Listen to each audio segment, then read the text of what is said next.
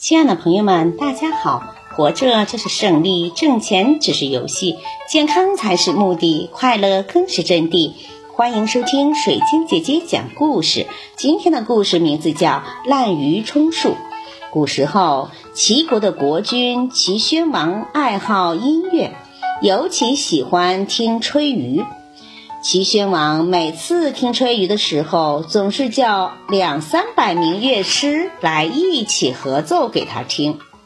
有一个叫南国先生的人，听说了齐宣王的这个爱好，觉得有机会可乘，就跑到了那里吹嘘自己呀非常的高超。齐宣王听了十分高兴，不加考察就痛快地收下了他。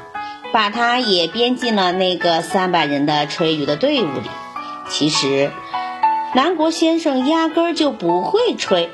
每逢演奏的时候，南国先生就捧着鱼混在队伍中，摇身晃头的，看上去和别人一样吹的挺卖劲儿的。就这样，南国先生靠着蒙骗混过了一年又一年。而和大家一样受到的待遇也是一样的。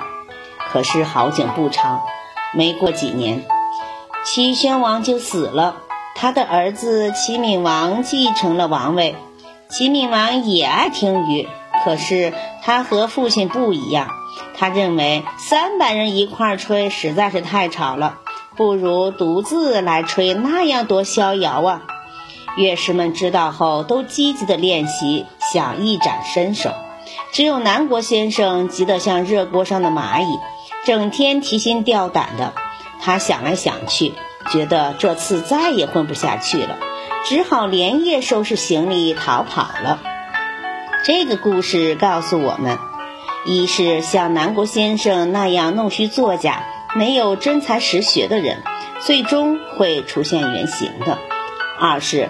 齐宣王被人蒙蔽，根源在于他不善于考察人才，使南国先生有空子可钻。像南国先生这样靠蒙骗过活的人，骗得了一时，骗不了一世。假的就是假的，最终逃不过实践的检验。我们要想成功，唯一的办法就是勤奋学习。只有练就一身过硬的真本领，才能经受住一切的考验。感谢收听，再见。